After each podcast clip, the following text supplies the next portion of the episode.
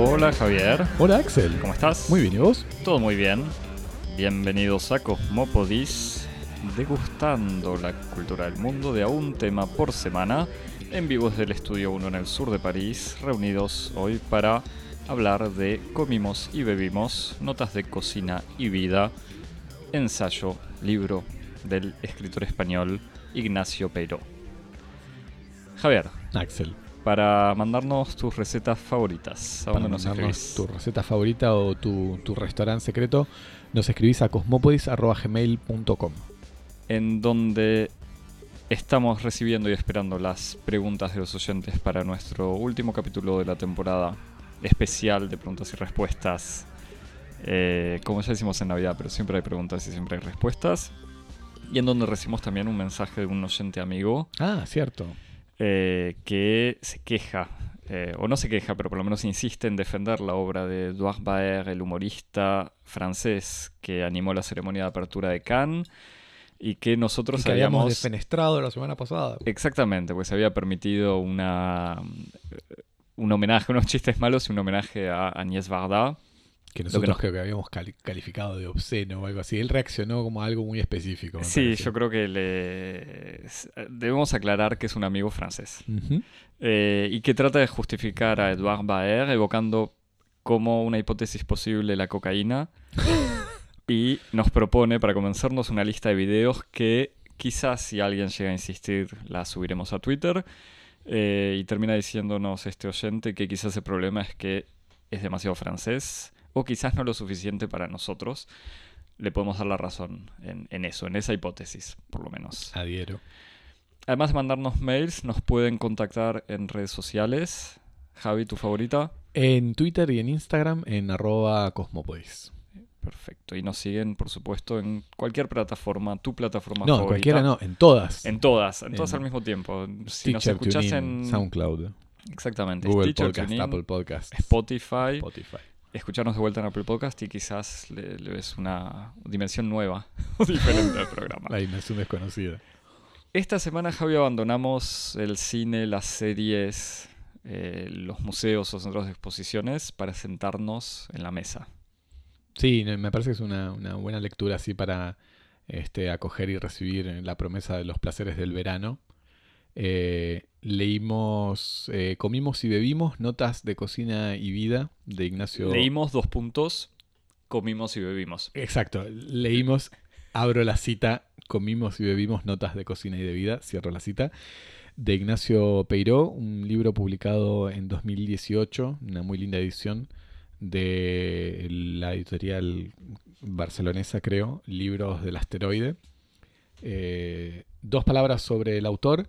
Ignacio Peiró eh, nació en Madrid en 1980, es periodista y escritor. Publicó otro libro, Pompa y Circunstancia, en el 2014, que es un, vasto documental, eh, diccionario sentimental sobre la cultura inglesa y que aparentemente goza de, muy buena reputación entre los anglófilos eh, ibéricos. Ejerció el periodismo cultural y parlamentario, una experiencia de la que quedan algunos rastros en, en el libro, eh, en este libro que leímos nosotros, Comimos y Bebimos, en especial en los capítulos dedicados a, a su afición por los desayunos y los almuerzos políticos parlamentarios políticos en, en Madrid. Fue asesor de comunicación y fue pluma de, cito, eh, textual de la solapa del libro, distintas personalidades de la vida pública española. Nosotros, por curiosidad, Le dijimos al pasante que in- investigue. indagamos un poco este, y en estas distintas eh, personalidades se encuentra más específicamente eh, el hecho de haber participado de la unidad de discursos de la, del gabinete de la jefatura de gobierno de Mariano Rajoy, El presidente del PP. presidente del gobierno español del de PP hasta hace un par de años. Lo que demuestra el no nombrarlo, me parece. No sé si cierta distancia, por lo menos cierta clase, en evitar poner nombres eh, que pueden ser, que pueden caer mal al estómago. Está claro que, está claro que es significativo. Está claro que es significativo. Y de, bueno, eh, dirige actualmente el Instituto, el Instituto Cervantes de Londres. Comimos y Bebimos es una, una colección de textos que están ordenados según un formato que tiene una bella tradición en el género de la literatura gastronómica, que es el calendario. Calendario como los calendarios gourmet o los calendarios eh, nutritivos, que tienen 12 eh, capítulos dedicados uno a cada día del año, a cada mes del año, y eh, reúne notas sobre su afición por los placeres de la mesa, de los cuales están como la trinidad de, las, de las ciencias del gourmet, la comida, la bebida y el tabaco. y también reúne un, amplio repertorio de eh, referencias eruditas sobre textos y, saberes de la materia y también no menor una, colección de, recuerdos y rememoraciones sobre episodios pasados eh, en restaurantes, bares, en, cafés, eh, como, como, como escenarios de, la vida. Si querés, Javi, em, empiezo yo rápidamente aclarando que el leímos que usamos al principio no es, es en parte un leímos de majestad, que puedes usar, Javi, eh, y en parte un acto de generosidad. Un leímos, ciudadano. Exactamente, claro, el nosotros, no los representantes del podcast. Exacto. Em, yo lo leí, este libro, si lo puedo decir así, en diagonal y varias veces, porque lo empecé que tiene que ver no con un desinterés. Lo, empecé varias veces y lo dejé, pero porque leí de apartes, sino con un problema de organización, si querés, en, la preparación. A mí me gusta más la práctica gastronómica que la lectura. Em, o por lo menos culinaria o nutritiva incluso. Eh, lo empecé, lo leí rápidamente en diagonal y, para decirlo así de manera medio brutal, el personaje, el autor me no me cayó simpático al principio.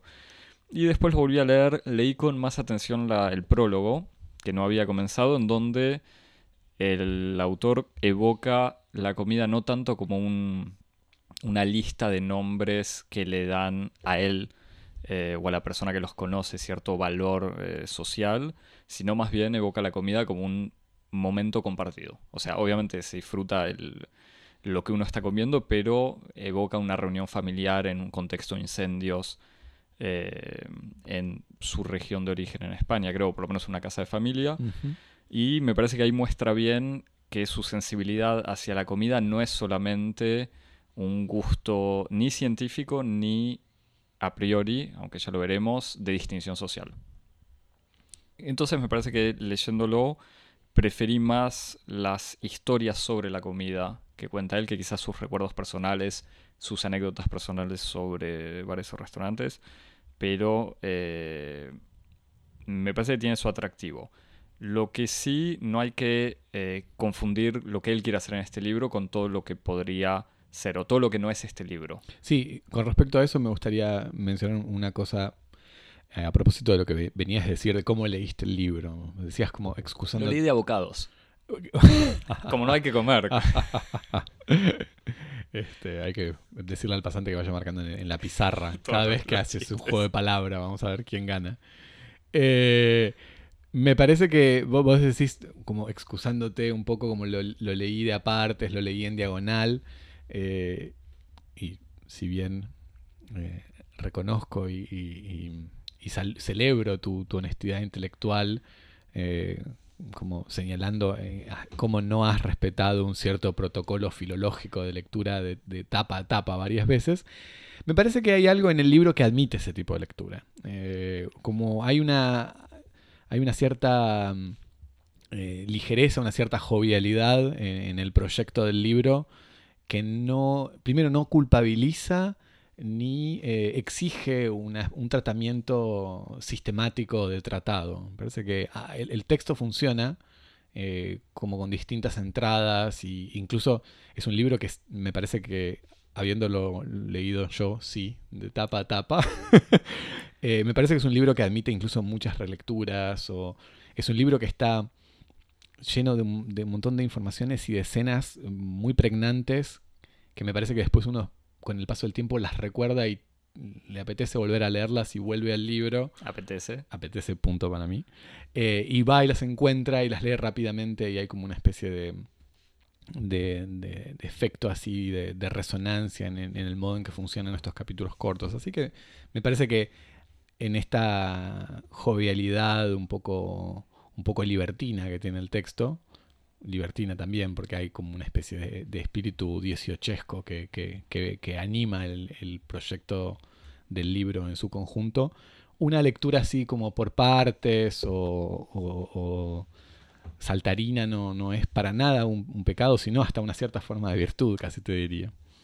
Volviendo a lo, a lo que decías, definitivamente eh, cuando uno ve así un libro sobre un, ensayo además, o un conjunto, una crónica sobre cocina, como vos decías, saltan como los peores a priori que uno puede tener, ¿no? De todo lo que, de todo lo que este libro puede ser como incluso cómo este libro se puede insertar en toda esta especie de nuevo mercado editorial eh, sobre eh, libros de cocina en una época que está tan obsesionada por la alimentación y, y por la cuestión del- de la comida, incluso hasta de las cuestiones éticas o ambientales vinculadas a la cuestión dietética o alimentaria. Así que en ese sentido uno puede tener un montón de... Se le pueden a uno encender un montón de luces de alerta.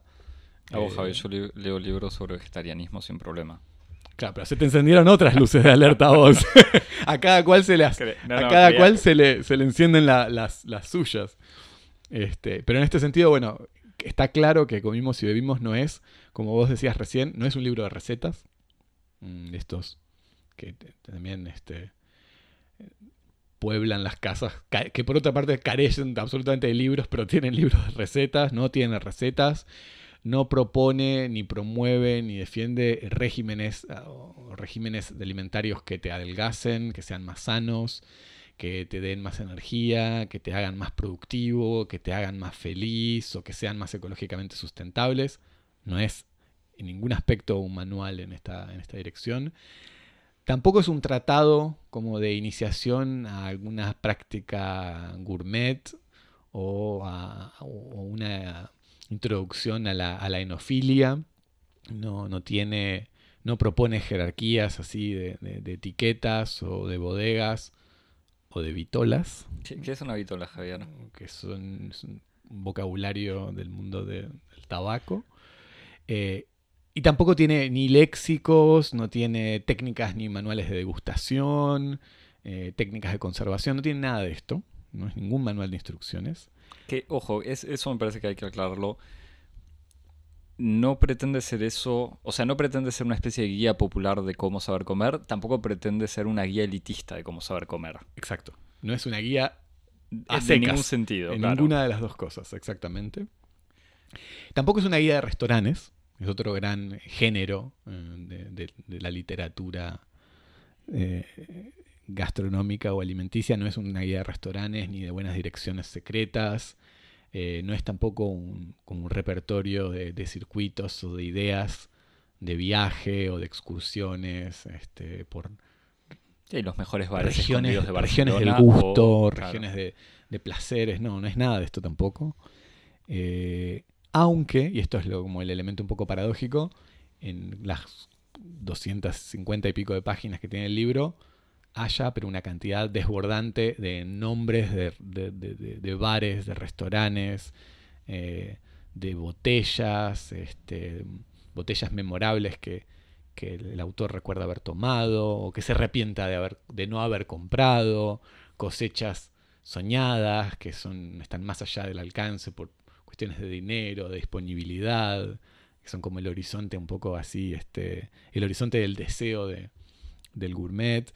Hay viajes, hay encuentros, hay comidas eh, decisivas en la vida de- del narrador, comidas incluso en, comidas que están muy vinculadas con un encuentro y con un lugar y que después él intenta recu- recuperar o, repetir esa experiencia volviendo al restaurante años después y se da cuenta de que justamente ha- hay algo muy específico en esa especie de convergencia entre las coordenadas espaciales, temporal, temporales y de asociación alrededor de, ese, de esa, especie de, entidad que se llama una, una mesa compartida y que son irrepetibles.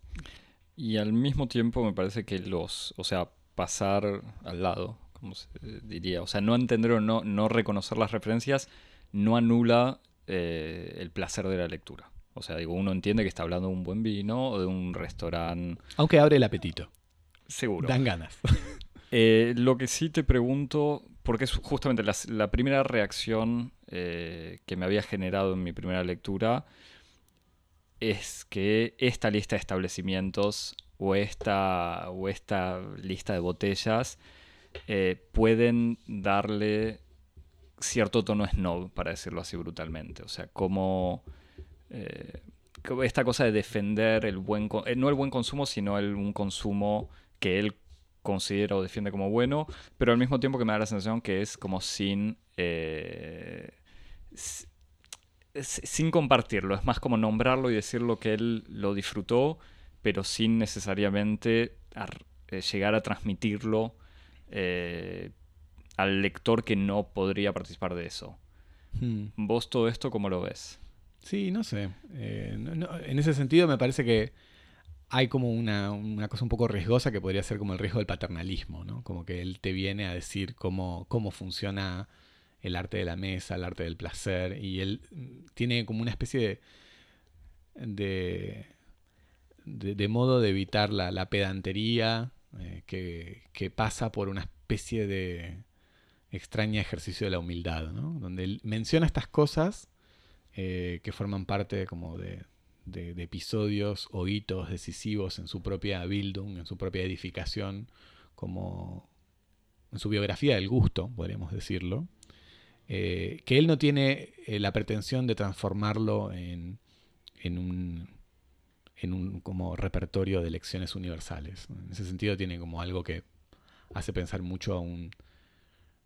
No sé, a mí me hace pensar en dos cosas. Uno es como en una cierta tradición como del, por decirlo así, de un escepticismo anglo, como de, esa especie de particularismo que tiene un cierto pensamiento inglés en donde cada cual tiene sus propias experiencias y deja a los demás recorrer su propio camino.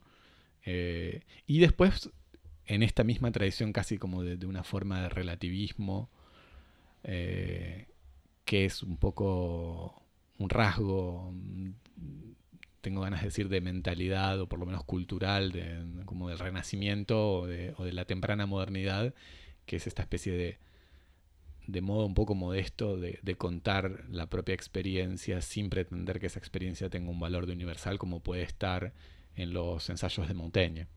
Este, en donde hay una deliberadamente un, ejercicio de, examinar concienzudamente la propia experiencia y incluso tratar de mejorarla o, incluso de reapropiársela en el trabajo de la elaboración intelectual, en el sentido en el que no se vive sino en la medida en la que después se relabora la experiencia vital en el trabajo, por ejemplo, literario, sin que eso signifique eh, la plataforma de un saber universal distribuido de un modo ocupando gozosamente el rol del maestro. Me parece que ahí se despega un poco Peiro de esto y me parece que eso es un, una operación interesante, sobre todo en una época como la nuestra, eh, que, es una época en donde... Que, es una época a la que le gusta imaginarse como la época de apogeo del hedonismo, ¿no?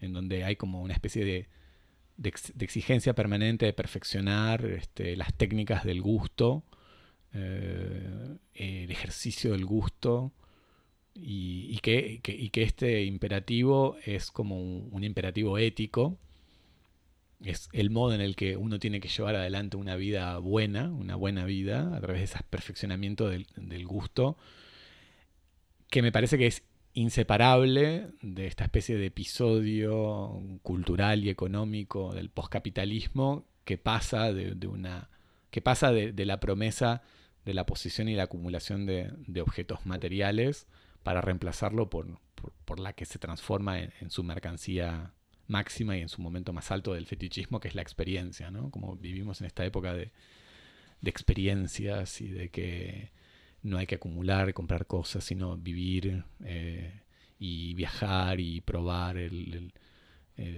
pulpo de no sé dónde y todo esto se transforma como una especie de, de horizonte máximo de,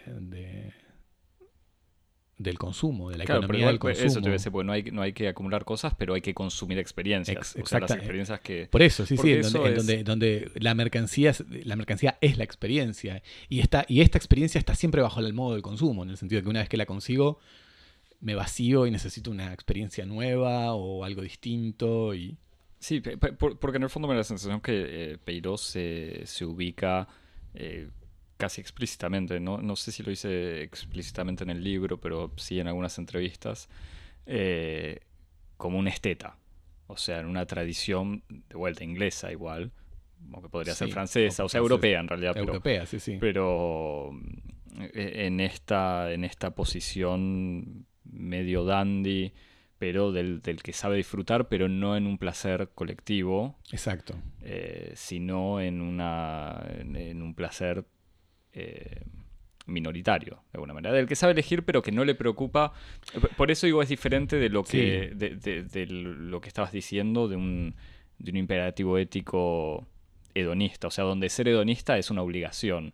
En cambio, me parece que la posición de él es, a él le gusta comer y él lo disfruta, no necesariamente todos tendrían que compartir. O sea, si todos no comparten su actitud, es problema de ellos, digamos, y, Tom Pip. Sí, a mí me parece que hay dos cosas. Uno que es, imperativo ético. Eh, no se opera sobre el sujeto del gusto, sino sobre el sujeto del consumo. O sea, ese imperativo lo tiene el consumidor, no el bon vivant. Solamente que hay un cierto régimen cultural en donde se supone que el consumidor tiene que ser un bon vivant, pero no es en realidad el modo en el que el bon vivant vive el, ejercicio de, los placeres. Y en ese sentido vos decís que el, como esa especie de pulsión dandy que tiene el narrador y que es evidentemente algo que, anima todo el libro, que a mí me parece que, que se conecta tanto por tiene como yo veo que tiene dos conexiones. Uno es como esa como vos decís esa cosa dandy finisecular inglesa y francesa, pero también participa... finisecular del XIX. claro, finisecular de, de finales del siglo XIX.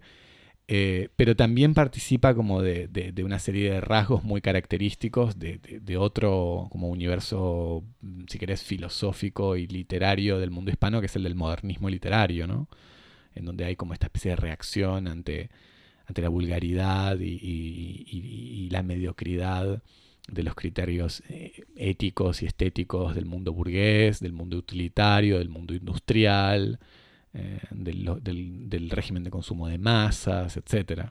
Y en este sentido me parece que uno podría decir, se, puede decir, se puede defender la posición según la cual eh, ese régimen de, de los placeres de los placeres más altos, como vos decís, es un régimen minoritario, me parece que en cierto sentido eh, la, posición que tiene, que, defiende Peiro, y en esto es como también perfectamente dandy, más que minoritarios es como casi individual.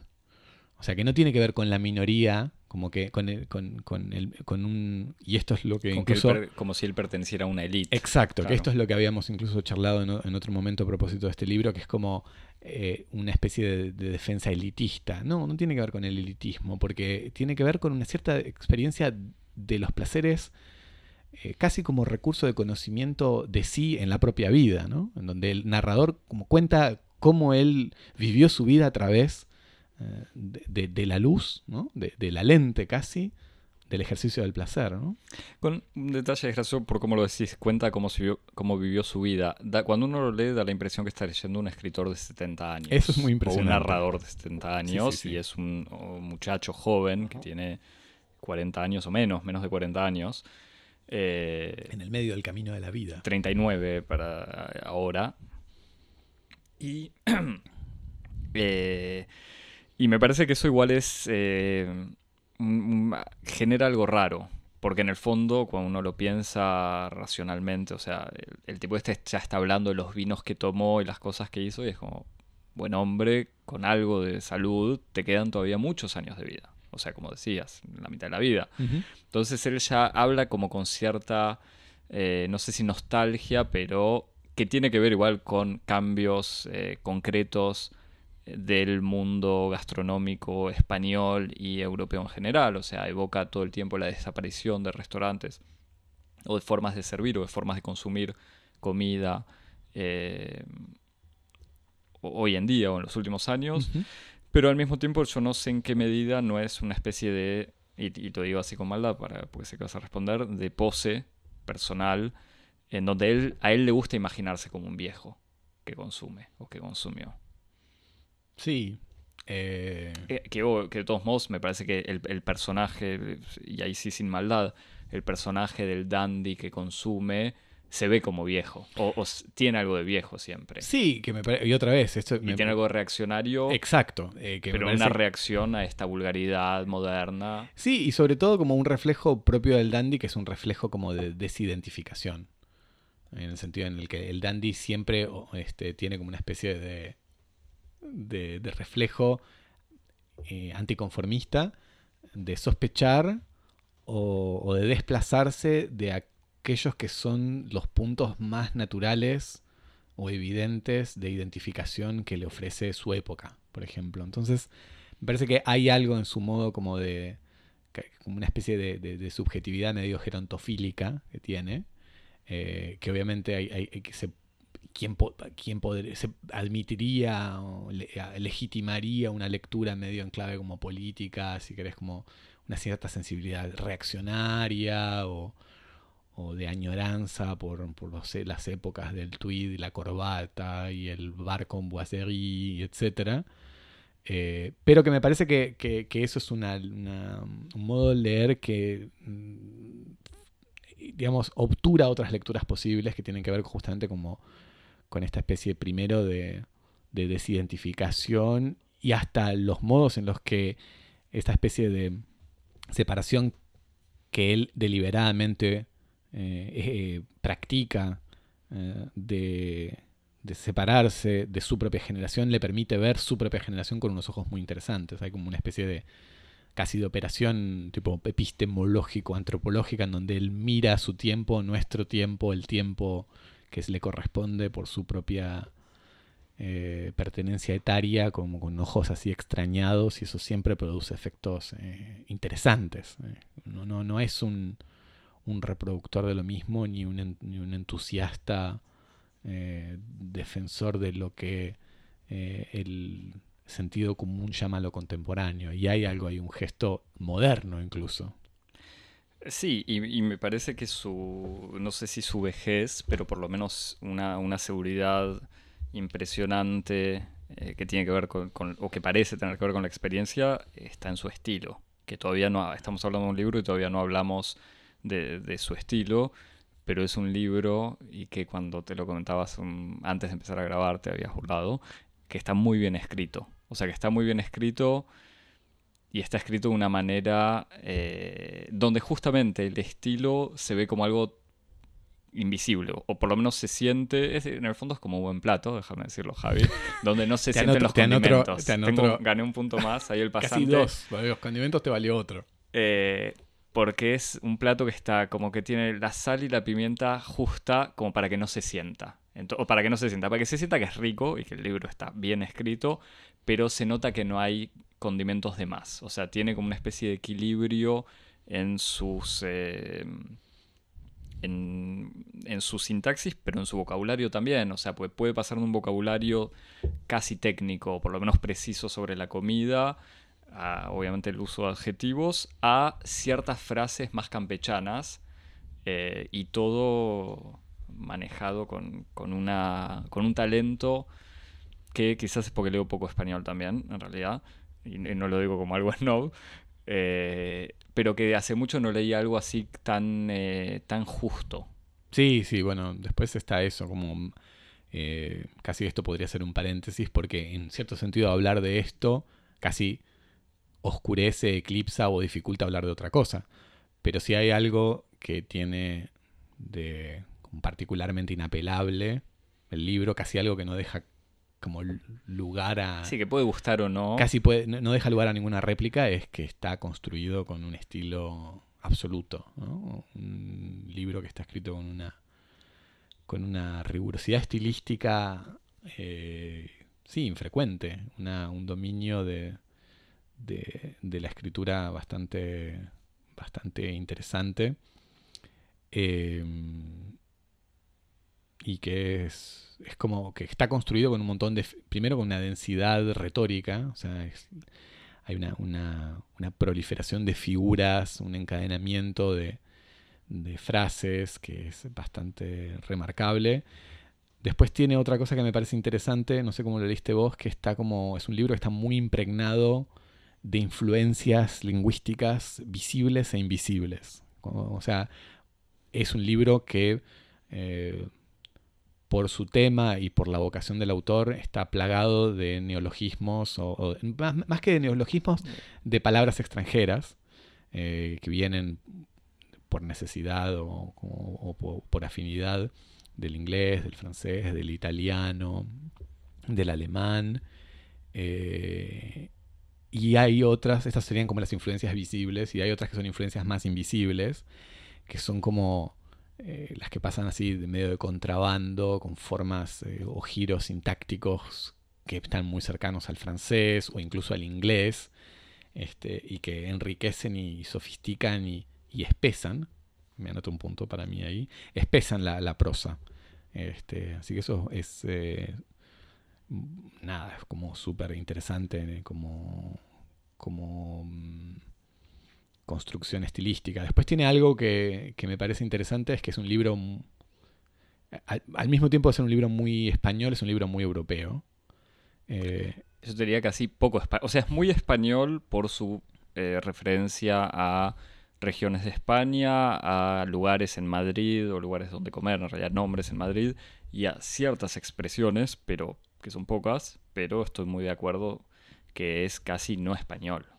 Sí, no, es un libro muy europeo en, varios sentidos, ¿no? Es en, el modo en que está eh, como entusiastamente impregnado de, las distintas tradiciones culinarias y europeas y todos los modos de vida que están asociados a estas eh, tradiciones culinarias que ya pueden ser como prácticas profesionales, características geográficas, universos literarios, eh, historia política, en fin. Eh, en ese sentido hay como toda una especie de, de entrecruzamiento y de, y de de polinización. Maridaje. De marinaje. maridaje, ahí tenés otro punto. Pero yo iba a decir como de polinización cruzada, este, que lo hace como un libro, sí, este, gozosamente europeo. Después tiene otra cosa que me parece que... Lo que lo aleja, discúlpame que sigo con esto, lo que lo aleja para aclarar y tranquilizar a nuestros oyentes que están desde hace un rato golpeando de la, cabeza, porque comentamos el libro de, de un hombre cercano a Rajoy. Lo que lo aleja bastante de la derecha española, en el fondo. aunque está bien, el PP puede ser parte del, sea un partido pro-europeo. Bueno, nuestras, nuestras fuentes dicen que llegó al gobierno sin ser miembro del PP. Claro, bueno, bien, bien por él, pero digo lo que lo aleja de una tradición españolista, eh, españolista y nacionalista franquista, digamos. Como no está siendo, eh, aunque hable de de gazpacho, digo, no está haciendo, no, es un, canto a la gastronomía española, no, para no nada. Es, un, es una especie de encomio nacionalista de la grandeza de, de, la noble España ante eh, el, apocalipsis inminente de la globalización. no es eso. Y, sobre todo incluso de la tradición española frente a la cocina inglesa que es mala o el esnovismo francés, como no es nada de eso. Eso era un paréntesis que quiero aclarar, porque en el fondo este, esta ambición europea... Eh, me parece que juega también contra ese riesgo latente si uno, o por lo menos si a mí alguien me dice, mira, tenés este libro un español que habla sobre cocina, digo, bueno, si me va a vender una tortilla un gazpacho, platos que adoro, por cierto, y un jamón ibérico que no, eh, quizás dudo más. Y en ese sentido me parece que sabe apreciar, y lo dice explícitamente, justamente un vino francés, una, una cerveza incluso checa o alemana o belga, y algún que otro plato español. Este, que a propósito de que incluso se permite un, rasgo que él mismo eh, ironiza como, como el esnovismo supremo, pero que es un rasgo que en cierto sentido muchas, eh, muchas de las formas de la, de la conciencia latinoamericana comparten. Con respecto al vino, dice que él descubrió el vino español en París. Eh, restituyendo de un modo encantador una experiencia un poco eh, decisiva y fundacional en su propia biografía, que es su primer viaje, el gran viaje iniciático a París, que fue... A... Creo que de vuelta lo sitúa en el siglo, fines, en el siglo XVIII o XIX, depende. en donde acompaña a un amigo suyo que parece que tiene un... está...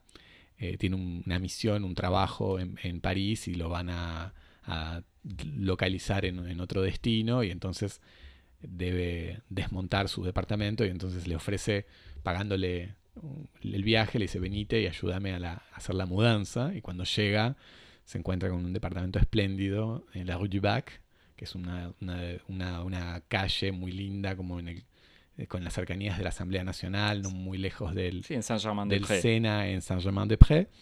Un departamento espléndido que, que- que con vista como a los, a los íconos más obvios de, de- de- Se, discute la, la, la- la cercanía a Saint-Germain-de-Prés. Lo digo antes de que me lleguen algún mail sí, enojado. de- de algún riguroso geógrafo Claro, urbano. bueno, llega, desemboca. Y, y bueno, en- en- entre las distintas este, aventuras eh, asociadas a este viaje está eh, el- el- el- el- la misión de embalar la cava, eh, como la bodega que tiene esta persona en, guar- en- en su departamento, donde guarda un- a lo largo de los años una, una cantidad importante de, de vinos, entre los cuales se encuentra una gran colección de vinos Rioja, que esta persona se había traído de España y que ahora no podía volver a mudar de regreso. Y entonces dice, bueno, ya que estamos, eh, tenemos, no sé, como tres semanas o un mes, hay que tomarlo todo. y entonces se transforma como una especie de crash course, como de seminario intensivo, de vino Rioja, este, acompañado como de todas las delicias este, que, que los puestos de venta de comida parisino pueden ofrecer. Así que tenés ahí como incluso hasta ese gesto de descentrar el descubrimiento del patrimonio enológico nacional por excelencia español, que es el vino Rioja, degustado en eh, París, en la Rue du Bac. La Rue du Bac, la calle de Baco. Ah, este, ahí me, punto para mí. Eso no sería culinario, eso era culto nada más. Eh, bueno, y no, pero sí, este, me parece que es, es un libro europeo en muchos sentidos. Después tiene otra cosa que, que si querés, como tiene que ver como una especie de composición de, de esa voz del narrador que tiene como algo de, eh, de, riguroso, sin, sin tomarse muy en serio, que es como la voz del ironista inglés, eh, que, que también habita un poco el, el texto en general esto que vos decías, del, modo que tiene de, de defender o incluso de situar su discurso como un discurso hispanocentrado o español, en donde él utiliza esa especie de posición de enunciación para, para movilizar una especie como de provincialismo medio pueblerino, popular, que es eh, como el antídoto perfecto contra la vanidad metropolitana, civilizatoria, centralista, europea. Entonces, el hecho de, de- de tomar esa especie como de perspectiva un poco descentrada de lo europeo le sirve a él para desactivar algunos de como de los peores eh, de, las, de las aristas más de las aristas más vu- vulgares e insoportables de, de, de esa especie como de subjetividad eh, abstracta europea y después bueno sí es como como buen francófilo tiene como esta especie de, de ética inflexible del estilo ¿no? que es impresionante realmente y del queso. Y de ciertos vinos. Pero bueno, sí, y después una, y después una, una biblioteca, que es una biblioteca muy francesa, ¿no? Como que francesa en, en- como en muchos aspectos, de- ya sea la historia de la literatura, desde, no sé si lo cita, pero que creo que va desde Montaigne hasta todo el gran siglo XIX, con una gran inspira- inspiración stendhaliana, me parece, indudablemente. Una colección magnífica de anécdotas este, de, escritores, de escritores franceses, pero también hay bastante de, de historia política. eh, No, de cultura, de, historia del, café. Esto saliendo de Francia, pero de historia del café. Exacto. De Napoleón, de, de bueno, de Proust. de Proust, que, que- que es su- una- la excusa, la, la anécdota que a él le permite hacer una especie de elogio, de casi de- más que de elogio, de reivindicación, ¿no? De la cerveza como una bebida sofisticada, recordando que Proust se, se haría o se había hecho llevar todos los días una cerveza fría este, en el Ritz, este, y que le permite a él hacer un elogio de la cerveza recorriendo las distintas variedades europeas y eh, como uniéndola a- a su origen histórico, que es el, básicamente el, el origen de la civilización mesopotámica, ¿no? Como no hay civilización sin cerveza, la cerveza es, es la cerveza que, sobre todo en la historia europea, tiene como la reputación de ser la, la bebida de los bárbaros, es al fin de cuentas la, la bebida reprimida que está en el origen de la, de la civilización. Este, Sí, no, me parece que, que en ese sentido es este, Javier, yo no, no te lo había dicho, pero ¿tenés alguna receta para recomendar? dentro del libro. No, no del libro, porque el libro no tiene... Que yo recuerde, no hay recetas explicativas. Digo, para vos, un, un trago para acompañar este libro. Una tarde de verano en Vos- París. Vos lo estás diciendo porque estamos tomando Campari con jugo de naranja. Decí la verdad. El pasante preparó... Estamos eh, esperando a, a ver si, si el bar está abierto todavía. No sé, a mí me hizo pensar. Estoy terminando mi Campari. A mí me hizo pensar. Cualquier vacilación de nuestra voz tiene que ver con eso a lo largo de este programa. Incluso la primera vacilación que tuve al, al principio de la grabación. A mí me hace acordar a muchas cosas. Es un, es un libro que me ha, me ha tocado en, en mi corazón de, de, de cultor de, de- de las artes, de las artes de la mesa. Pero me hizo acordar muy especialmente a dos cosas. Uno, un establecimiento por el que tengo mucho cariño en París, que es eh, La Petite Périgourdine, un restaurante eh, medio especializado en comida del sudoeste, eh, en el que he comido varias veces y todas en circunstancias bastante importantes y memorables. Y sobre todo que me hace acordar a una persona con la que comparto la tradición de, de, ir a comer siempre que nos... cuando hemos vivido juntos en París y si no cuando nos hemos encontrado en, en- múltiples ocasiones, sobre todo eh, en ocasión de sus itinerancias eh, por todo el mundo, que, que es mi amigo Rodrigo, con el que compartimos por lo menos la buena costumbre de almorzar una vez por año, si, se nos, si nuestros itinerarios nos lo permiten, eh, el delicioso plato de riñones de la Petite Périgourdine con el postre magnífico de, de Pruy Mirabel al caramelo. Y que este amigo es quien nos envió el libro. Este, así que Rodrigo, este programa es para, es para ti y bueno, estaremos muy contentos de, de verte, si no en el estudio 1, por lo menos de, comer y tomar algo con- contigo en el verano si nos, este, si nos das la, la felicidad de tu, de tu presencia por aquí. Muy bien. Me parece, me gustó esa e- evocación en forma de agradecimiento, de saludo y de amistad de vuelta, igual volviendo para cerrar. En el fondo, lo, lo profundo del libro es eso, como que una comida, uno puede comer y disfrutar solo, pero eh, una comida también es ese encuentro. Sí, sí, y me parece que en este sentido es como si hay que quedarse con algo con lo que, con lo que uno se queda al final del, del, libro, es que es sobre todo una especie de... No es tanto como una especie de, de enciclopedia de los placeres, como una gran declaración de amor este, a, la, a la buena vida, a la amistad, eh, al amor en general, y en ese sentido poner la inteligencia y la honestidad al servicio de, de una declaración de amor de este tipo siempre es algo que uno, que uno agradece mucho. Eh, ¿Tienes algo para recomendar, Javier? Eh, ¿Alguna lectura? Tengo dos cosas para recomendar. Bueno, leer el libro es en alguna medida una especie de gran ejercicio de recomendaciones, Eh, porque está eh. lleno de referencias interesantísimas. Que, que incluso yo no lo quería decir algo al- antes, pues me suena casi a bastardear el libro, pero me da la sensación que es un gran regalo. O sea, yo pensé en mucha gente. Eh, Es no, no, pues gran eso. regalo en Eso todo sentido. Yo pensé en mucha gente a quien el libro le podría gustar Es y que sí, lo podría eso. disfrutar, y al mismo tiempo es una especie de regalo que podría funcionar para cualquier persona que le gusta la lectura y la comida. Sí, no es una lectura así tampoco tan... Este...